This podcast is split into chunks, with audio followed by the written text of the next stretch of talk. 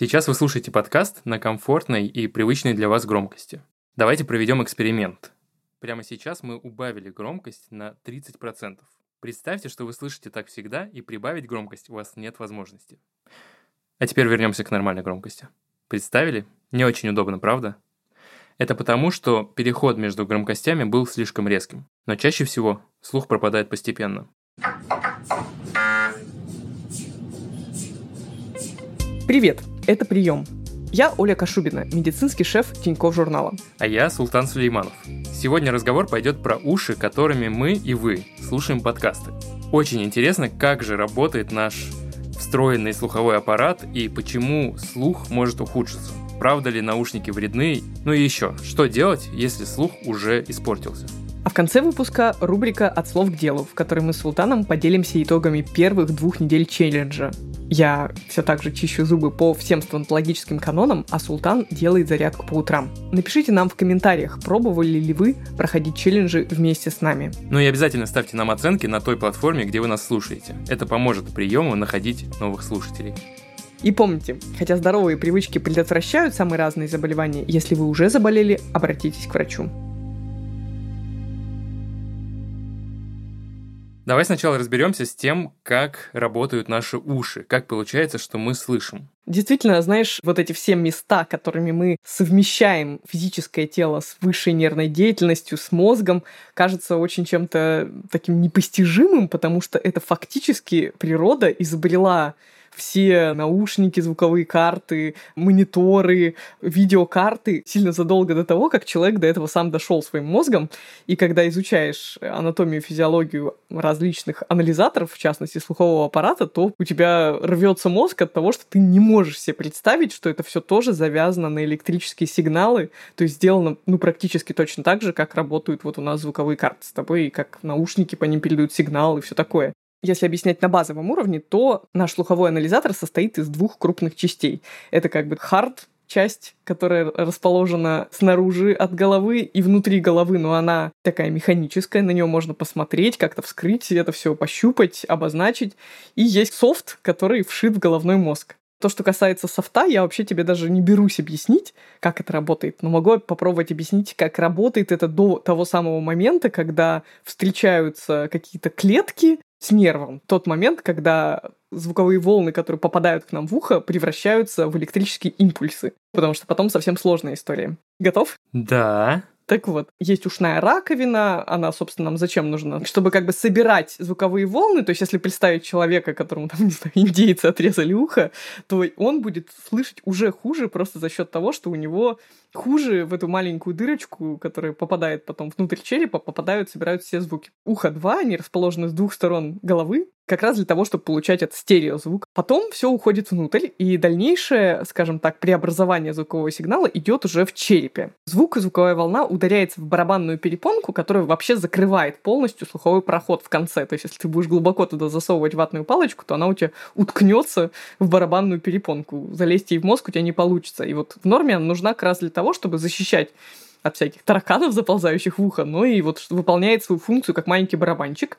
Потом она ударяется своей внутренней стороной в молоточек, и дальше по слуховым косточкам, вот, собственно, весь этот удар звуковой волны передается дальше, дальше, дальше по среднему уху во внутреннее ухо. За восприятие звуков во внутреннем ухе отвечает орган, который называется улитка. Это такая реально скрученная фиговина внутри височной кости. Штука похожая на улитку, но она не снаружи, а если бы ее залить каким-нибудь пластиком, а потом растворить косточку, то получится улитка. То есть улитка наоборот. И она заполнена жидкостью. Когда у тебя слуховая волна ударяется во всю эту систему, эта жидкость начинает колебаться. И в самом-самом конце в этой улиточке находится специальный орган, это просто скопление клеток, которое называется кортиев орган. И у этого кортиевого органа он состоит просто из клеточек специальных с волосочками. И вот как эти волосочки шевелятся, в зависимости от того, как они шевелятся, так мы и слышим на уровне вот этих волосковых клеточек сигнал из механического, то есть просто колебания волосков на кончиках клеточек, становится электрическим. В этот момент подключаются уже нейроны, и слуховой нерв собирает сигнал от вот этих волосков нужным образом его преобразовывает в разных отделах головного мозга, доходя до самой коры, где подключается библиотека звуков, где мы можем сравнивать вот эти колебания, понимать, как они соотносятся с нашим предыдущим слуховым опытом и как бы говорить, ага, вот это меня зовет мой ребенок, или а вот это лает моя вторая собака, потому что первая собака лает по-другому. И лает она, потому что она слышит звонок двери, а не потому что, не знаю, в окно лезет грабитель, потому что она не истерично лает. То есть все это ты уже распознаешь на уровне мозга, на уровне высшей нервной деятельности. Короче говоря, сложно все. Но это как-то работает, и мы даже не думаем об этом каждый день, когда просыпаемся, слушаем друг друга или что-то говорим. Отстраненный вопрос. Есть такая вещь, как идеальный слух, и вся эта штука музыкантская. Это как-то связано с органами слуха или там с тем, как мозг воспринимает сигнал, или человек с идеальным слухом никак физически не отличается от человека, которому медведь по ушам прошел. Это отчасти генетически предрасположенный фактор к тому, что есть люди, которые действительно с рождения более тонко чувствуют звуки и могут их различать.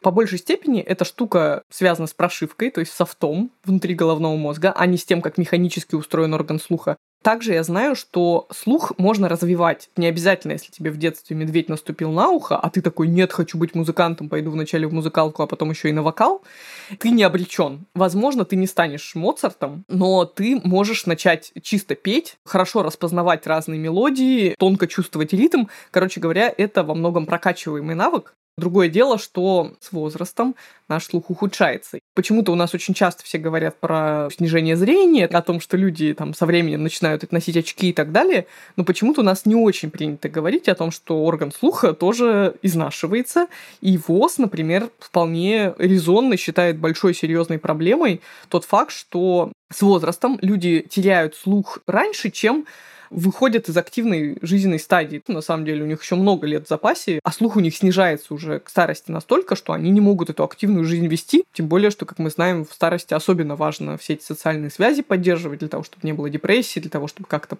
сохранять интерес к жизни. А человеку, у которого отрезан орган слуха, очень резко теряет свои шансы на социализацию, на какую-то деятельность, на работу, на хобби и так далее. То есть, если говорить конкретно, то у людей от 44 до 54, вот это десятилетие берем, каждый десятый человек, у него диагностируются проблемы со слухом. Если берем период от 55 до 64 лет, то у каждого четвертого диагностируются проблемы со слухом, а это люди, которые только-только вышли на пенсию, условно говоря. Если говорить дальше, от 65 до 84 лет, то у 43%, то есть практически каждый второй человек старше 65 лет имеет проблемы со слухом. И это серьезно. Давай поговорим об этом с Дмитрием Якушевым, отоларингологом из Докмед клиники. Это на самом деле было всегда, просто вот только последнее время это стали ну, как-то активно диагностировать, потому что это достаточно выраженное снижение качества жизни как и самого человека, который страдает снижением слуха, да, так и его окружающих. И по большому счету, чтобы как-то себя защитить от э, очень сильно выраженного снижения слуха, специальных упражнений, волшебной таблетки, к сожалению, никто не придумал. Снижение слуха может быть по трем типам. Первый тип – это как раз-таки сенсоневральная потеря слуха, когда страдает внутреннее ухо или уже слуховой нерв. Здесь, опять же, э, наверное, стоит разделить на возрастное снижение слуха, которое пресбиокузис, и вот это вот плавное снижение слуха в молодом возрасте, потому что с пресбиокузис – это куча факторов и хронические болезни, и наследственность, и работа с шумом, и жизнь рядом да, с какими-то шумными производствами или просто в густонаселенном мегаполисе. Если говорить про снижение слуха в молодом возрасте, то здесь это различные и генетические причины, опять же, наследственность тоже никто никуда никогда не денет, различные аутоиммунные заболевания, потом это может быть всякие разные болезни, которые могут быть в полости среднего уха, либо есть еще такая кондуктивная тугоухость, это нарушение слуха, которое связано с проведением звука непосредственно. То есть если в сенсоневральной страдает орган, который звуковую волну транслирует в нервный импульс, который туда уже отправляет его в голову, то кондуктивное – это как раз-таки нарушение именно проведения волны звука. Это различные аномалии, ну, они чаще всего врожденные. Это могут быть какие-то патологии, связанные с частыми воспалительными явлениями лор-органов, например, с образованиями различными полости среднего уха, с э, нарушением подвижности цепи слуховых косточек. И есть еще третий тип – это смешанное, когда присутствует и то, и другое. Поэтому сказать, что происходит что-то конкретное, одно вот там умирает какая-то клеточка, и поэтому мы теряем слух, ну, к сожалению, не получится. Если со зрением более-менее понятно, нас каждого и пару лет заставляют смотреть на эти ШБМНК, то со слухом один раз мне врач в комнате шептал, я должен был это расслышать. Было не очень понятно, насколько это точный способ измерения, но я задумался о том, есть ли у меня какое-то снижение слуха, мне никогда ничего такого не говорили, и я нашел приложение просто для телефона, не уверен, насколько оно идеально работает, конечно. Я сидел там 10 минут, нажимал на кнопочки, когда я слышал звуки, и не нажимал, когда не слышал, и мне показало незначительное снижение слуха. Причем знаешь, как написано? Написано, что у левого уха 65%, у правого 78%.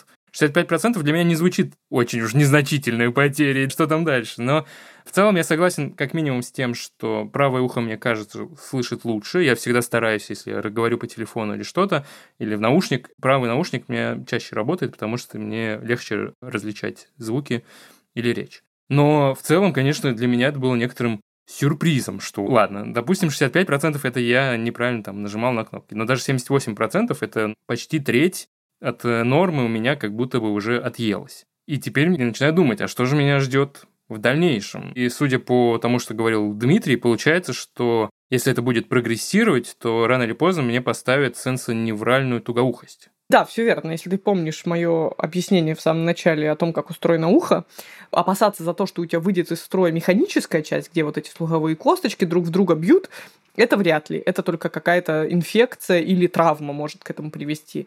Опасаться за то, что у тебя выйдет из строя головной мозг, конечно, можно, но вместе с тем, как мы все знаем, мы часто слышим, у мозга довольно большие компенсаторные механизмы, у тебя два уха, даже если с одним что-то случится, короче, мозг там придумает, как перестроиться. То есть, если у тебя какого-нибудь серьезного инсульта не случится, скорее всего, до старости ты должен продолжать за счет мозга слышать нормально. А вот хрупкий и тонкий элемент во всей этой схеме это вот тот самый кортив орган с волосковыми клеточками, который особо ничем не заместить. Чаще всего, когда говорят о вот такой возрастной потере слуха, называется пресбиокузис, то вот это как раз есть сенсоневральная тугоухость. То есть тугоухость на грани между сенсом, чувствительностью и механической системой, и нервами. То есть нервы в порядке, аппарат в порядке, а вот там, где они должны смыкаться и где звуковой сигнал преобразуется в нервный импульс, там начинаются проблемы, да. И за счет этого за счет гибели этих волосковых клеток слух будет снижаться с возрастом. Возможно. Но я надеюсь, что нет.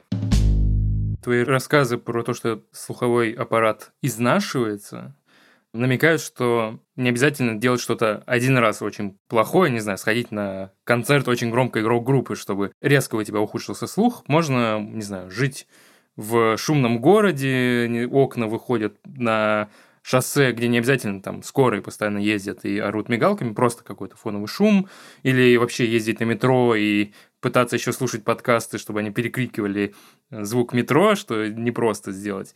Этого достаточно, чтобы мой слуховой аппарат изнашивался быстрее, чем если бы я жил в тишине, покоя и в деревне. Ну да, то есть получается, что у нас все-таки есть какой-то механический запас прочности слухового аппарата. Природа так подрасчитала, чтобы этого нам хватило, в общем-то, там примерно до, не знаю, 80-100 лет, но он-то не знает, какие из этих звуков значимые, какие нет. То есть там надо слышать постоянно шум метро и его распознавать или не надо. И поскольку он задействован все время, то выходит, что в текущих условиях нашей жизни с кучей шумов, с кучей постоянных шумов, которых не было эволюционно, у нас заложено такой как бы запаса прочности, не было такого. Так вот, со всем этим наш слуховой аппарат действительно изнашивается быстрее, ну и судя по всем этим докладам ВОЗ, он изнашивается до того возраста, когда мы сами себя собираемся списывать со счетов.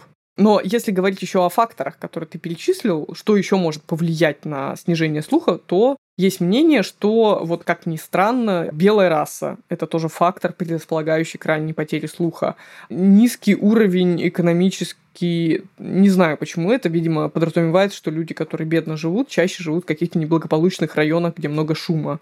Прием некоторых препаратов, в частности антибиотиков, ушные инфекции, курение и куча разных хронических заболеваний, которые, видимо, просто подрывают здоровье со всех сторон.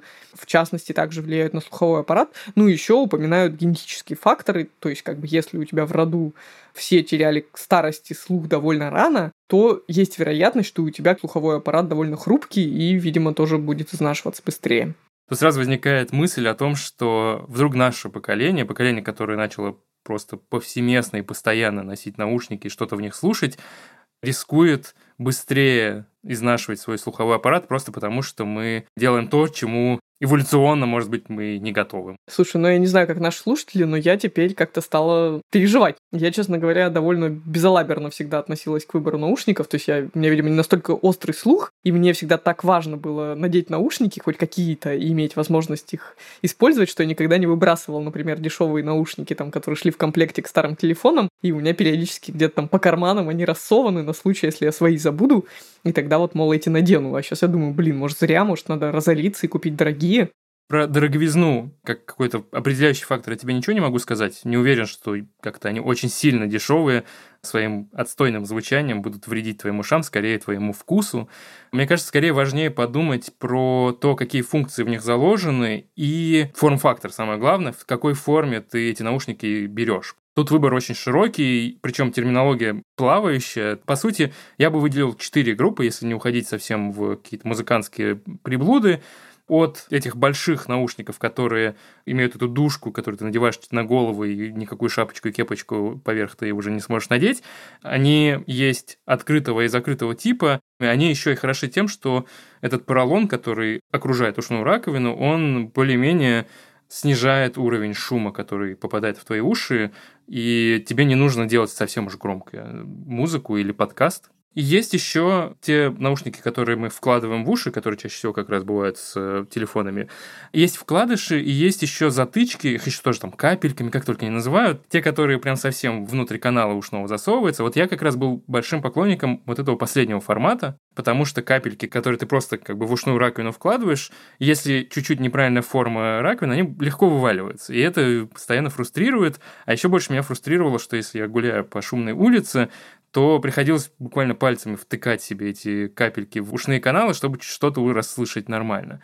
Внутриканальные, они уже воткнуты максимально тебе глубоко в канал и орут тебе прямо вот в эту барабанную перепонку. Есть еще один фактор, еще одна отличительная особенность наушников, которая появилась не очень давно в массовом рынке, это активное шумоподавление. Это классная штука, которая позволяет гасить внешний шум самим наушникам, тебе лучше становится слышно свою музыку или подкаст, и становится меньше слышно внешние звуки. Хоть я не знаю, насколько наушники сами по себе позволяют наращивать объем ушной серы, но у меня был случай, когда у меня образовалась серная пробка, и это, конечно, довольно неприятное ощущение. Понятно, что я не, не перестал слушать на 100%, но одно ухо стало гораздо хуже слышать, чем второе. Заложила, и все, и несколько дней не отпускала. Я пошел к лору, и он вложил какую-то железную штуку мне в ухо, как рупор такой, что-то там подмыл, и все вытекло из моих ушей, мне стало гораздо лучше слышно. И это такое приятное чувство, когда тебя вычистили. Может быть, мне надо ходить там раз полгодика к лору, чтобы он мне профилактически вымывал серу из ушей. В целом, бояться их не нужно, потому что, ну, не может такого быть, чтобы серная пробка лишила тебя слуха навсегда. Даже если ты, не знаю, проходишь с ней или там, ну ладно, в каком-то таком промежуточном состоянии, еще совсем слух не ухудшает, но образуется. Ну, то есть даже если ты не придешь сразу к лору и походишь с ней и как-то это потерпишь, то там она не станет камнем, который там навсегда тебя лишит слуха.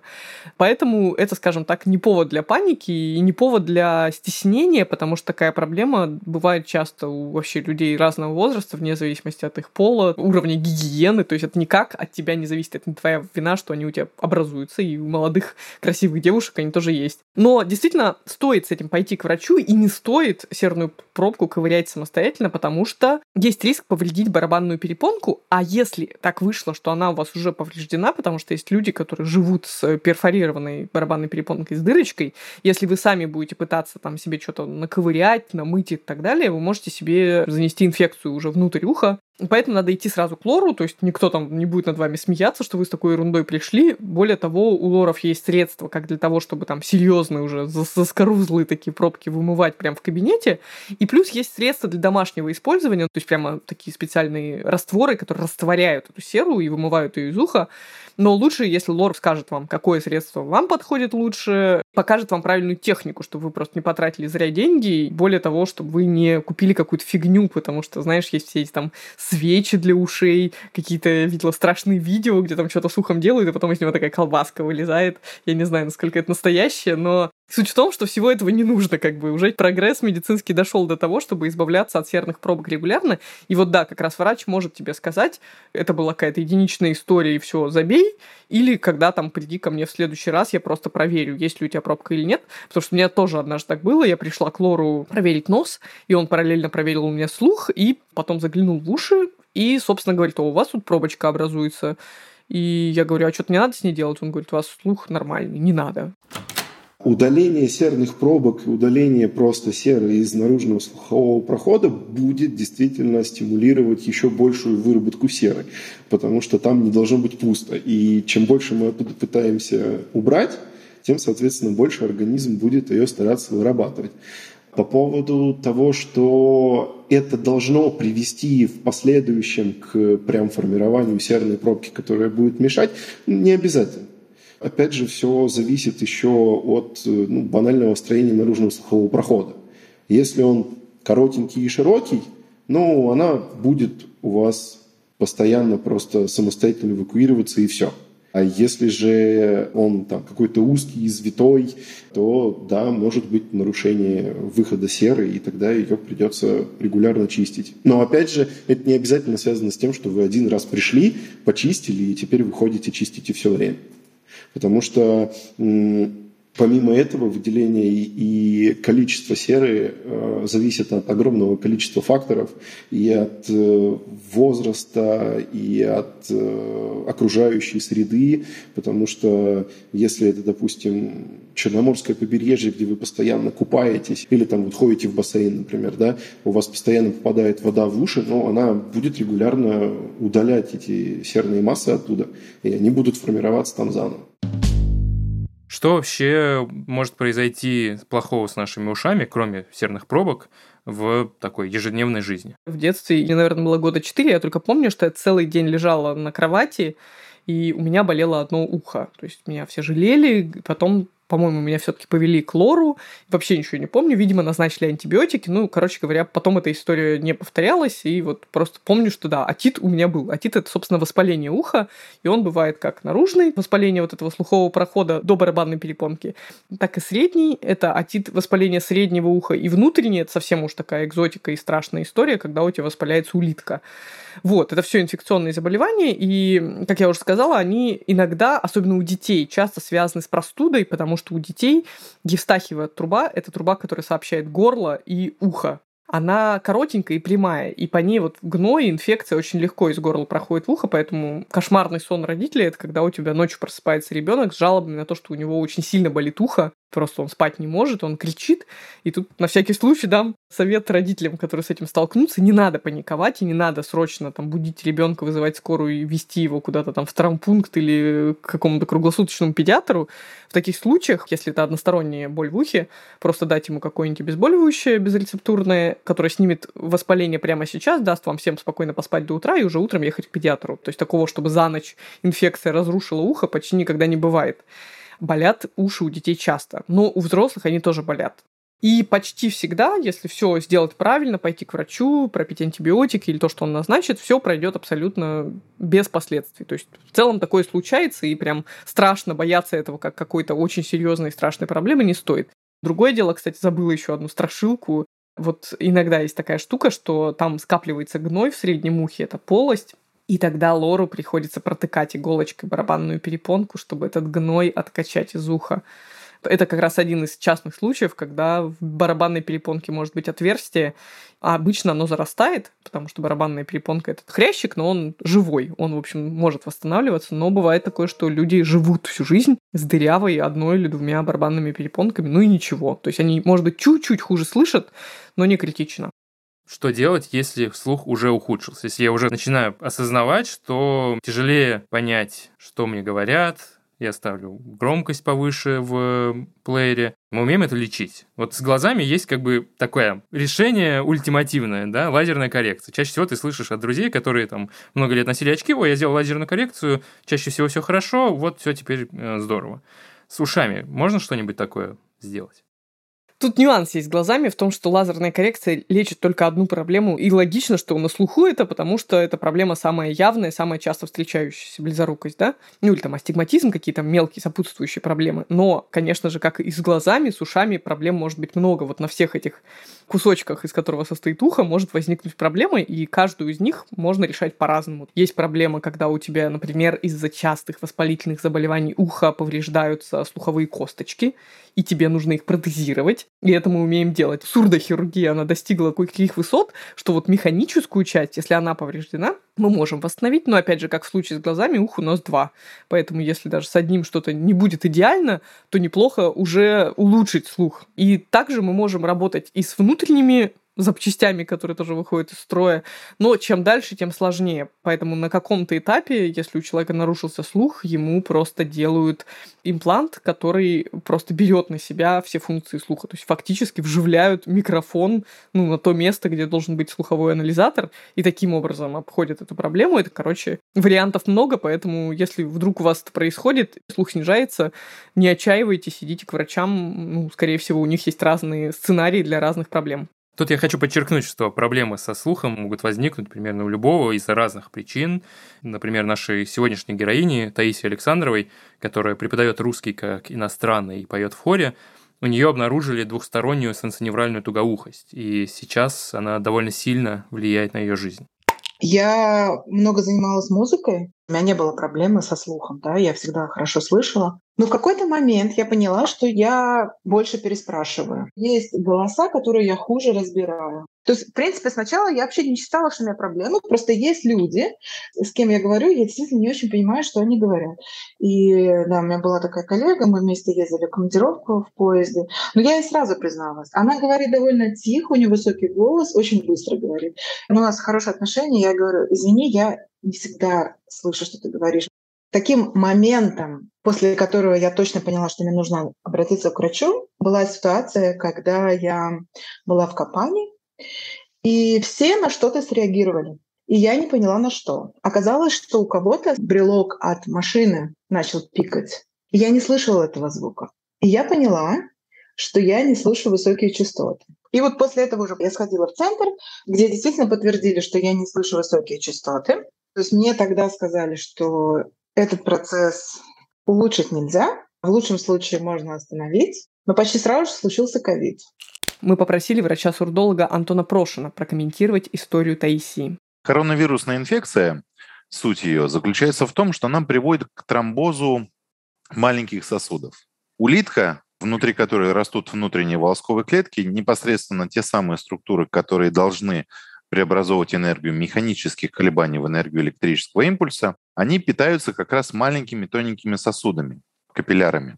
И вот эти капилляры очень часто после коронавирусной инфекции, они, к сожалению, подвержены тромбообразованию. Как результат нарушается трофика, то есть нарушается питание внутренних и наружных волосковых клеток, и они начинают умирать. Как результат, это все сопровождается в первую очередь острой сенсоневральной тугоухостью, которую, к счастью, можно скомпенсировать, ее можно предотвратить, вылечить гормонами, но только в первые 30 э, дней. После 30 дня этот процесс уже необратим, вообще чем раньше, тем лучше. Но самое главное это то, что после 30 дня решение только одной этой ситуации – это слухопротезирование, то есть использование современных средств электроакустической коррекции слуха, проще говоря, слуховой аппарат. Дело в том, что коронавирусная инфекция, она достаточно такая коварная оказалась. Мы были не готовы к тому, что она будет бить самое слабое.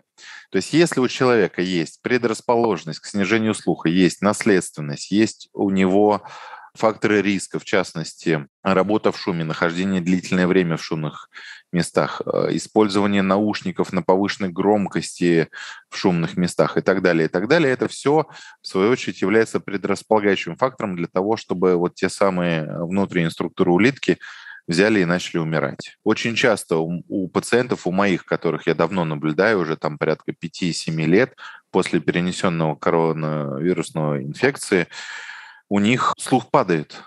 Видимо, что-то подобное и произошло, потому что после коронавируса у Таисии появился еще и постоянный звон в ушах, который сопровождал ее повсюду и не давал нигде остаться в тишине.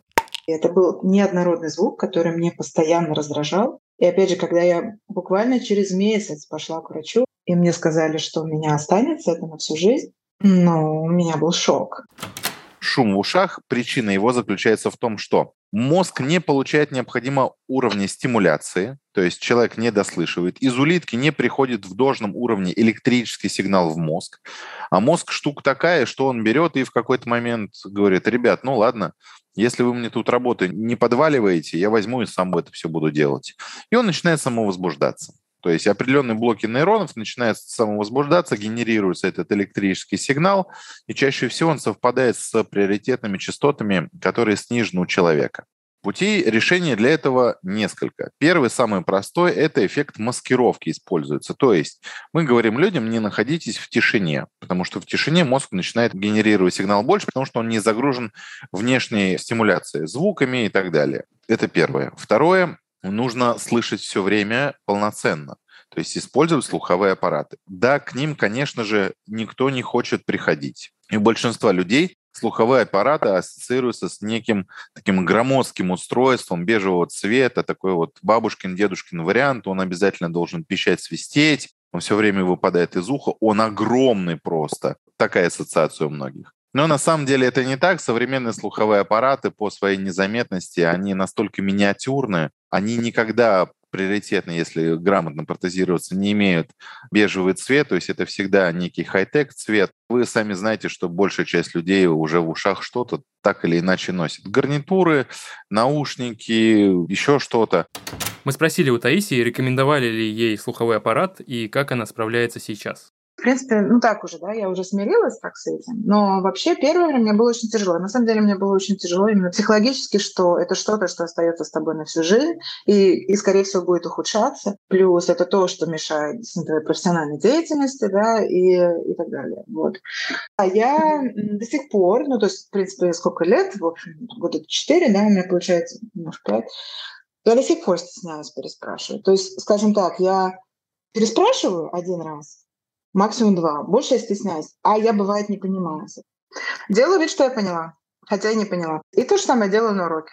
Я, конечно, догадываюсь, да, потому что чаще всего, когда я задаю какие-то вопросы, я, в общем, понимаю, что они ответят. Мои студенты, они не очень высокого уровня, я вообще знаю их набор слов. То есть, в принципе, мне легче чуть-чуть даже, например, чем с русскими. Но это ошибка. Так нельзя делать. С онлайн чуть-чуть легче, потому что ты просто увеличиваешь громкость на компьютере. Сложнее в аудитории. У меня очень хорошие студенты, и я им честно сказала, ребята, после ковида я плохо слышу. Поэтому, пожалуйста, говорите громче. Врач мне посоветовал аппарат, пока только на левое ухо. Но я пока хочу посмотреть, вот как пойдет в этом году. Но, в принципе, возможно, да, я куплю для занятия. Это сложно чуть-чуть психологически. Я не хочу отказываться от своей профессии из-за этого. Еще я слышал теорию, предположение, что если начнешь носить слуховой аппарат, то все, ухо разленится, без него перестанешь что-нибудь слышать, и все будет только хуже. Это очень часто миф, и об этом мне пациенты все время говорят. Антон, вот такая ситуация. Я же надену слуховой аппарат, я же вообще перестану слышать. Ухо же перестанет тренироваться. Если мы не будем погружаться с вами очень глубоко в физиологию, то эта аналогия, которая вот со слуховыми аппаратами, она очень часто проводится с очками. Но тут немножко другая история. С очками у нас работает мышца, которая у нас регулирует фокусное расстояние хрусталика. И мышцу, да, можно тренировать, а можно ее расслабить. В случае с ухом, со слуховым анализатором, там нечего тренировать, там ничто не может разучиться. Там исключительно механика, рычажки, движущиеся жидкости и колышащиеся внутренние структуры улитки. Все. Вопрос в другом. К хорошему привыкает быстро. В случае со слуховыми аппаратами, когда человек начинает полноценно слышать, да, конечно, он наслаждается звуками этого мира. Но когда он снимает их, он остается с тем же слухом, с которым он реально живет. И мозг такой берет и говорит, ребят, подождите, а куда все делись? Нормально же было, вроде нормально общались. Зачем все разошлись? Верните стимуляцию. И мозг, когда получает стимуляцию за, он говорит, о, слава тебе, Господи, отлично, как хорошо, все, едем дальше. Слышим, понимаем, говорим, все супер. Так что слуховые аппараты на снижение слуха, так же, как на его улучшение, не влияют никак от слова совсем. Они просто дают ровно столько звука, сколько нужно, чтобы человек не напрягался, а слышал все сам, полноценно. Слуховые аппараты, они предназначены для непостоянного ношения. Но у нас есть в сурдологии рекомендации. Мы просим носить слуховые аппараты ежедневно, суммарно, по 8 часов в день, а желательно и больше. Им настолько нужно мозгу, чтобы не отвыкнуть от звуков этого мира. В случае, если человек делает паузы или вообще планирует использовать слуховые аппараты ситуационно, на совещаниях, на конференциях, там телевизор посмотреть, в театр сходить. Это не очень хорошая история, потому что тогда человек получает стимуляцию, потом вы у него ее забираете, эту стимуляцию, потом вы опять даете, и вот эти вот качели мозги не любят. Нам нужно слышать все время полноценно. И если выявляется снижение слуха, его нужно как можно скорее компенсировать. Почему? Потому что мы впадаем в состояние акустической депривации, то есть мозг начинает отвыкать от звуков в том виде, в котором они реально существуют. И далее, чем позже мы надеваем слуховой аппарат, тем сложнее мозгу вспомнить, что как звучит. Если проводить аналогию, представьте себе ситуацию, что вы в детстве ходили на уроки труда и научились вязать. Ручки-то помнят вроде как, да, вот они спицы, вот они нитки. Но потом в возрасте 35-45 лет вы думаете, так, сейчас, а как это? Это вот обратно или, или прямая петля? А мне как снять, как подснять, как набрать? То есть вроде опыт есть, но этой скорости уже нету. То же самое происходит и с мозгом, но я вам описал пример на уровне моторных функций, а у нас ситуация более сложная, это когнитивные функции, это уровень сознания. Представьте себе ситуацию, что вы в какой-то момент начали забывать язык. Примерно в таком состоянии находится человек, когда он длительное время не слышит полноценно. То есть вот эта вот тишина и в каком-то смысле как бы капсула, в которой ты оказываешься, не имея возможности быть как бы полноценным воспринимальщиком всего, что есть в окружающем мире, это становится какой-то стеной, которая тебя от людей отгораживает, ну и делает мир более враждебным по отношению к тебе, а тебя более беззащитным. Давай послушаем еще одного героя, Анатолия Сазонова. Если Таисия начала терять слух во взрослом возрасте, и ей было с чем сравнивать, она понимала, что теряет, и так, собственно, она заметила ухудшение, то у Анатолия проблемы были с самого рождения. Он рано начал носить слуховой аппарат, благодаря которому мог учиться в обычной школе, но со временем проблемы со слухом у него усиливались, и по итогу он был вынужден сделать кохлеарную имплантацию, вот ту самую операцию, о которой я упоминала, когда нужно поменять микрофон целиком и доставлять электрические сигналы уже напрямую в мозг в обход всей этой структуры слухового анализатора. Давай послушаем, как он об этом сам рассказывает. Нарушение слуха у меня обнаружили э, в 4 года примерно. До этого мама думала, что, скорее всего, это какое-то отставание в развитии, так врачи говорили. Потом ей одна э, лор подсказала сделать аудиограмму. Сделали аудиограмму, и она выявила, что на правое ухо была полная глухота, а на левое ухо была примерно первая, вторая степень. Поэтому, когда я смотрел, например, телевизор, то немножко поворачивался головой к источнику звука. А, в принципе, необходимости надевать слуховой аппарат не было. А, я почувствовал ее где-то только в районе 8-9 лет, что да, действительно, в школе нужно будет надевать слуховой аппарат. Мама настояла на самой обычной школе, а, договорилась, что буду учиться на первой партии, чтобы слышать хорошо учителя – 8-9 лет я уже надел слуховой аппарат Атикон и ходил с одним слуховым аппаратом на вот это свое левое ухо. Там постепенно слух падал. А, закончил школу, поступил а, в первую вышку, отучился, переехал в Москву, там а, женился, поступил на вторую вышку и все это время носил слуховой аппарат. Жил почти полноценной жизнью, было общение в компаниях, а, личную жизнь, общение с друзьями и так далее. Но всегда были проблемы, конечно. Где-то не дослышишь, где-то переспросишь, а какая-то часть информации, возможно, выпадала. Но я не видел в этом какой-то особой большой проблемы. Все-таки слуховой аппарат, он достаточно более-менее компенсировал всю эту потерю слуха. В 27 лет э, слух на левом ухе упал примерно до четвертой степени, и слуховой аппарат просто перестал помогать. Ну, то есть я в слуховом аппарате а, слышал все бытовые звуки, но разборчивость речи упала практически до нулевой, и я читал по губам, и, соответственно, я стал думать, искать в интернете, какие есть варианты решения проблемы. На данный момент способов медикаментозного лечения нейросенсорной тугоухости пока нет. Есть эффективный способ. Это слухопротезирование слуховым аппаратом, либо когда ты уже совсем а, глухой и слуховые аппараты не помогают, то, соответственно, здесь нужно делать кохлеарную имплантацию. Что это такое? Это операция, которую делают в обычных условиях стационара. Лор-врачи а, за ухом ставится имплант а, на самом ухе. У тебя что-то вроде слухового аппарата с магнитом. Это речевой процессор. Сам речевой процессор действует наподобие слухового аппарата, принимает все звуки, кодирует их и электроимпульсами через магнит, через катушку магнита а, посредством радиоканала через кожу уже передает на имплант. Мне сделали операцию в 2011 году в Санкт-Петербурге и через месяц подключили. Конечно, это было все очень необычно, а, потому что это совсем новый способ подачи звука. А, соответственно, мозгу тут надо было все это понять, э, разложить по полочкам. Когда тебя подключили, то у тебя сразу такой огромный гул всего сваливается, то есть это просто шум. Мы, когда сидели с настройщиком в комнате, он мне показывал, мы сидели практически в закрытой комнате, и я все равно слышу шум. Я спрашиваю, что это такое? Он говорит, смотри, и показывает мне прибор, который меряет э, шум децибелы, да, окружающие. Вот смотри, у нас с тобой закрыто окно, за окном едет трамвай, играют дети, у меня здесь ноутбук, э, там вентилятор шумит, э, за дверью тоже дети, которые ожидают нас. А, мы с тобой дышим и так далее, все это пока для тебя сливается в один единый шум, и э, мозгу надо дать время и возможность э, все это разложить по полочкам. Это был очень интересный процесс. Первый день после подключения приехал домой и включил э, Лагутенко и Цоя, которых я люблю слушать, и это был такой очень скрипучие звуки, какие-то вообще непонятные, незнакомые голоса и так далее. Но на следующий день эти э, звуки и эти интонации голосов стали приближаться к тому, что я слышал раньше. А, сейчас я уже с кохлеарной имплантацией 10 лет, и, в принципе, я очень доволен, потому что при полной глухоте кохлеарная имплантация дает качество жизни довольно близкое к нормальной. То есть я и разговариваю по телефону, я общаюсь в компаниях, я хожу на концерты, я слушаю музыку, очень доволен музыкой.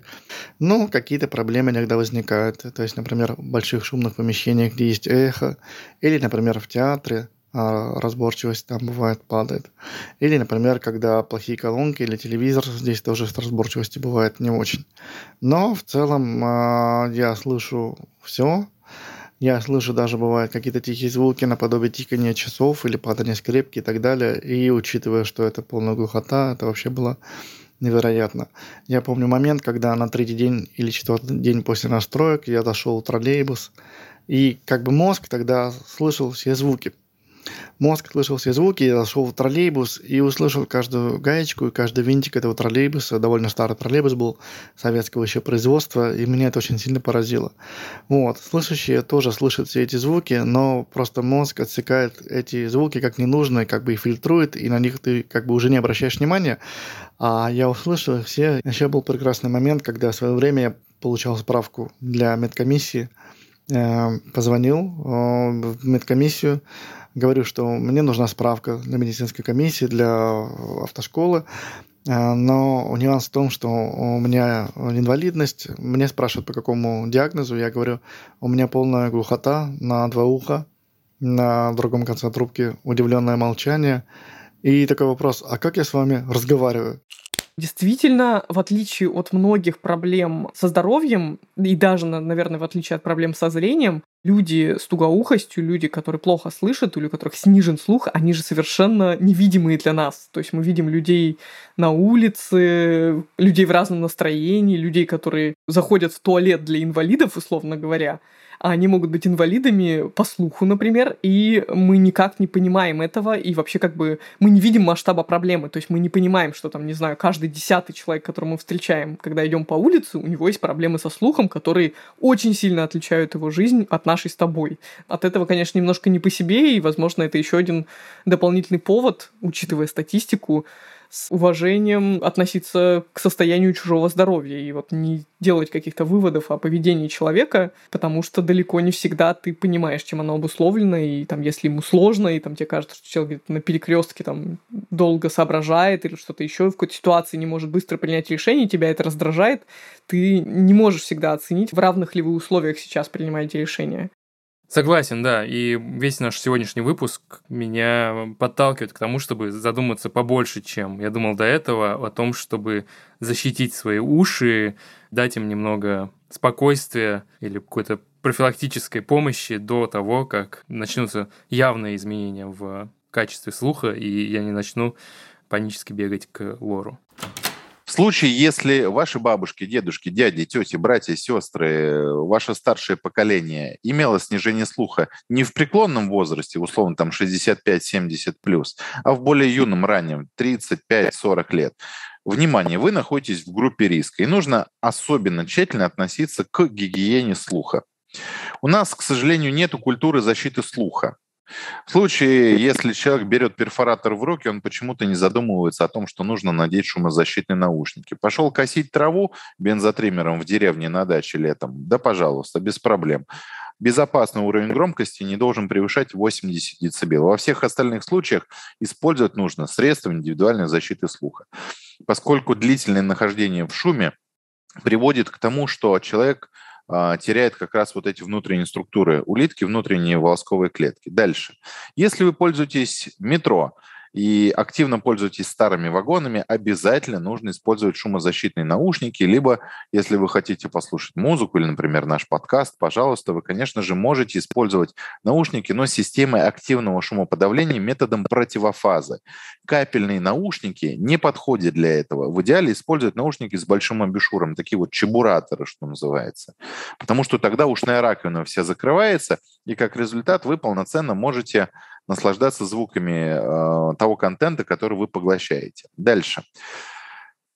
Есть некоторые факторы риска, которые предрасполагают к развитию снижения слуха. В частности, прием различных лекарственных препаратов. Их огромнейшее количество. Если вы собираетесь принимать какие-либо лекарства, внимательно открывайте аннотацию и читайте противопоказания, побочные действия. Орган слуха, снижение слуха, глухота, тинитус, шум в ушах, звон в ушах, пожалуйста, обсудите с вашим лечащим врачом возможность назначения альтернативной терапии, если вы также, опять же, находитесь в зоне риска.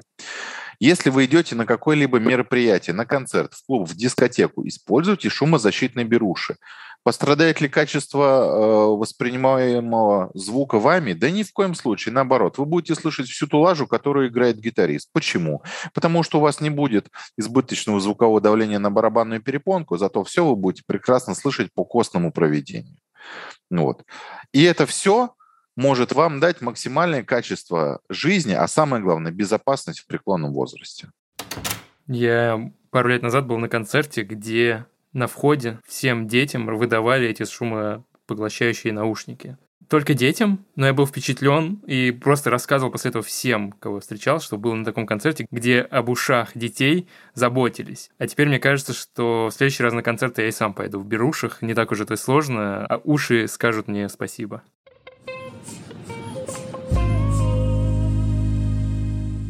Ну что, сегодня в рамках нашей рубрики «От слов к делу» мы подведем итоги первых двух недель челленджей, которые у нас с Султаном на этот раз были разными. Султан делал зарядку каждый день по утрам, небольшую, а я попробовала чистить зубы примерно так, как обычно просят стоматологи после гигиенического осмотра, со всеми там ёршиками, зубной нитью, ну и прочими полоскалками. Давай, Султан, с тебя начнем. Как ты справился? На удивление хорошо. И у меня не было никаких особенных ожиданий, но я подозревал, что мне будет, ну, лениво как-то к нему приступать. Но оказалось, что вообще-то найти эти 5-10 минут перед завтраком несложно. Ну, возможно, у меня немного не такая ситуация, как у большинства наших слушателей, которые тоже задумываются об утренней зарядке, которых я сейчас вдохновлю, потому что когда я встаю, я практически первым делом иду гулять с собаками. Я не могу сделать зарядку после того, как я проснулся немедленно, потому что они будут бегать вокруг меня и проситься в туалет. Поэтому я сразу выхожу на улицу, и понятно, что у меня уже разминка перед разминкой случилась. Я возвращался с прогулки и включал просто случайное видео на YouTube, э, постарался подбир... включать разные, хотя пару раз я повторил наиболее понравившиеся мне тренировки – и это было нормально. Ну, иногда я чувствовал, что мне как-то лениво, я выбирал пятиминутные, шестиминутные тренировки, там часто в названии прям ролика написано про это. Сегодня, например, я рванул в 11-минутную утреннюю зарядку и хорошо себя почувствовал. В принципе, за эти две недели, ну, я пропустил три или четыре раза, потому что это были ситуации, когда нужно утром встать и немедленно куда-то поехать. И это просто не умещалось. Ну, либо умещался завтрак, либо утренняя зарядка. И, несмотря на значит, челленджи наши, клятвы друг другу, я выбирал завтрак. От него я отказаться не готов. Но те разы, когда я делал, по большей части получал наслаждение. Я не могу сказать тебе, что вот все, это изменило мое отношение к жизни, я стал бодрым на весь день.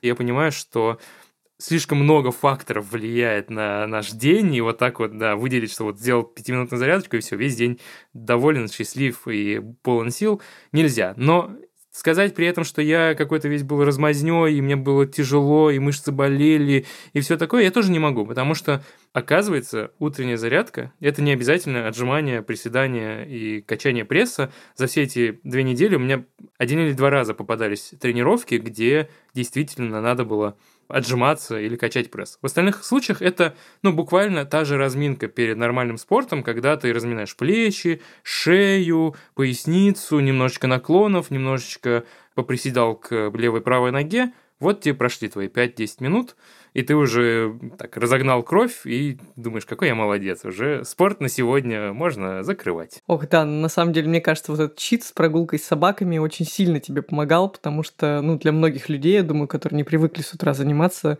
очень сложно, ну, вообще проснуться для этого, ничем не отвлекая себя и не усаживаясь за работу, за завтрак, собственно, что-то поделать, а ты уже был пробужденный в любом случае, у тебя не было отсутствующей мотивации к пробуждению и движениям. Прекрасный повод завести собаку, может быть, для кого-то, у кого так не получается. Расскажи мне, пожалуйста, про свои зубы. Я должен сразу признаться, что я тебя так подбил две недели назад, и, в принципе, за эти две недели почти ни разу сам-то по-нормальному не почистил зубы. Да, я вроде похвалился, я там делаю туда-сюда, можно и расслабиться. У тебя-то как дела? Ну, я хочу тебе сказать, что есть некая регрессия, потому что, конечно же, в первые дни мне самой было очень интересно. Я тщательно чистила зубы, достала, расчехлила эти всякие приблуды для зубов. Э, ёршики у меня, оказалось, есть дома, и зубные нити. И, конечно же, я наслаждалась тем, что я выходила из э, ванной комнаты вот с ощущением, что я молодец. То есть, что я не просто как-то спустя рукава формально произвела какую-то гигиену, а я вот вообще могу там показать зубы сейчас любому стоматологу, и он меня не осудит и скажет, какая то молодец, но так вышло, что как раз за эти две недели у меня был визит к стоматологу профилактический. Он скорее был по другому поводу, но тем не менее стоматолог все равно такая заметила, что у меня там не все прочищены промежутки. Я подумала, да ё-моё, я же не стала ей про челлендж рассказывать. Все равно была какая-то досада от того, что я, значит, молодец, чищу, а тут мне еще стоматолог, что они как заведенные. Вообще, что ли, этот налет невозможно дома удалить? Или, может, это какой-то более старый был? Не то, чтобы мой энтузиазм стих и спал, но знаешь, чем я столкнулась? Нет никакой проблемы в том, что утром в какой-нибудь выходной день, когда у тебя много времени, ты можешь посвятить. Но почему-то в будние дни, когда мне приходится просыпаться очень рано и тоже там довольно оперативно что-то делать, мне стало это сложновато. А по вечерам я такая уставшая, что я просто не могу себя заставить. То есть я считаю себя героиней, что я даже вообще, будучи ужасно уставшей, иду и все равно чищу зубы хоть как-то с закрытыми глазами. Но уж для того, чтобы там тщательно прочищать все промежуточки и наслаждаться этим процессом, меня, честно говоря, не хватает. Ну и поэтому это прям требует какого-то сверхусилия. Я, ну, не знаю, как это сделать. Может быть, надо в середине дня делать еще один третий подход и вот в него-то все вычищать. Ну вот, короче говоря, судя по всему, чтобы нормально почистить зубы, нужно просто кучу действий совершить. А еще я тот человек, который чистит зубы до того, как позавтракать, потому что мне очень не нравится завтракать с грязными зубами, хотя нам стоматолог в другом выпуске говорил, что лучше после завтрака. В общем, мне никак это не получается перебороть себе, и это вдвойне обидно. Ты там начищаешься этой промежуточки, а потом первым же куском завтрака, бутерброда, обратно все это все загоняешь в свежепочищенный рот. Короче говоря, не знаю, какой-то сизифов труд по ощущениям, но я успокаиваю себя тем, что даже если я не смогу и не справлюсь, ну, скажем так, удержать эту привычку по истечении месяца, даже этот месяц усиленной гигиены как-нибудь, не знаю, позволит меньше мне страдать на следующей чистке в кабинете у стоматолога. Отлично. До встречи через две недели. Это был подкаст «Прием». Слушайте нас, ставьте оценки и пишите комментарии на любой удобной вам платформе. А если хотите поделиться своей историей, пишите нам на почту подкаст собака ру. В следующем выпуске поговорим про спорт. Как выбрать тот вид спорта, который не надоест после первого занятия и который нас не покалечит.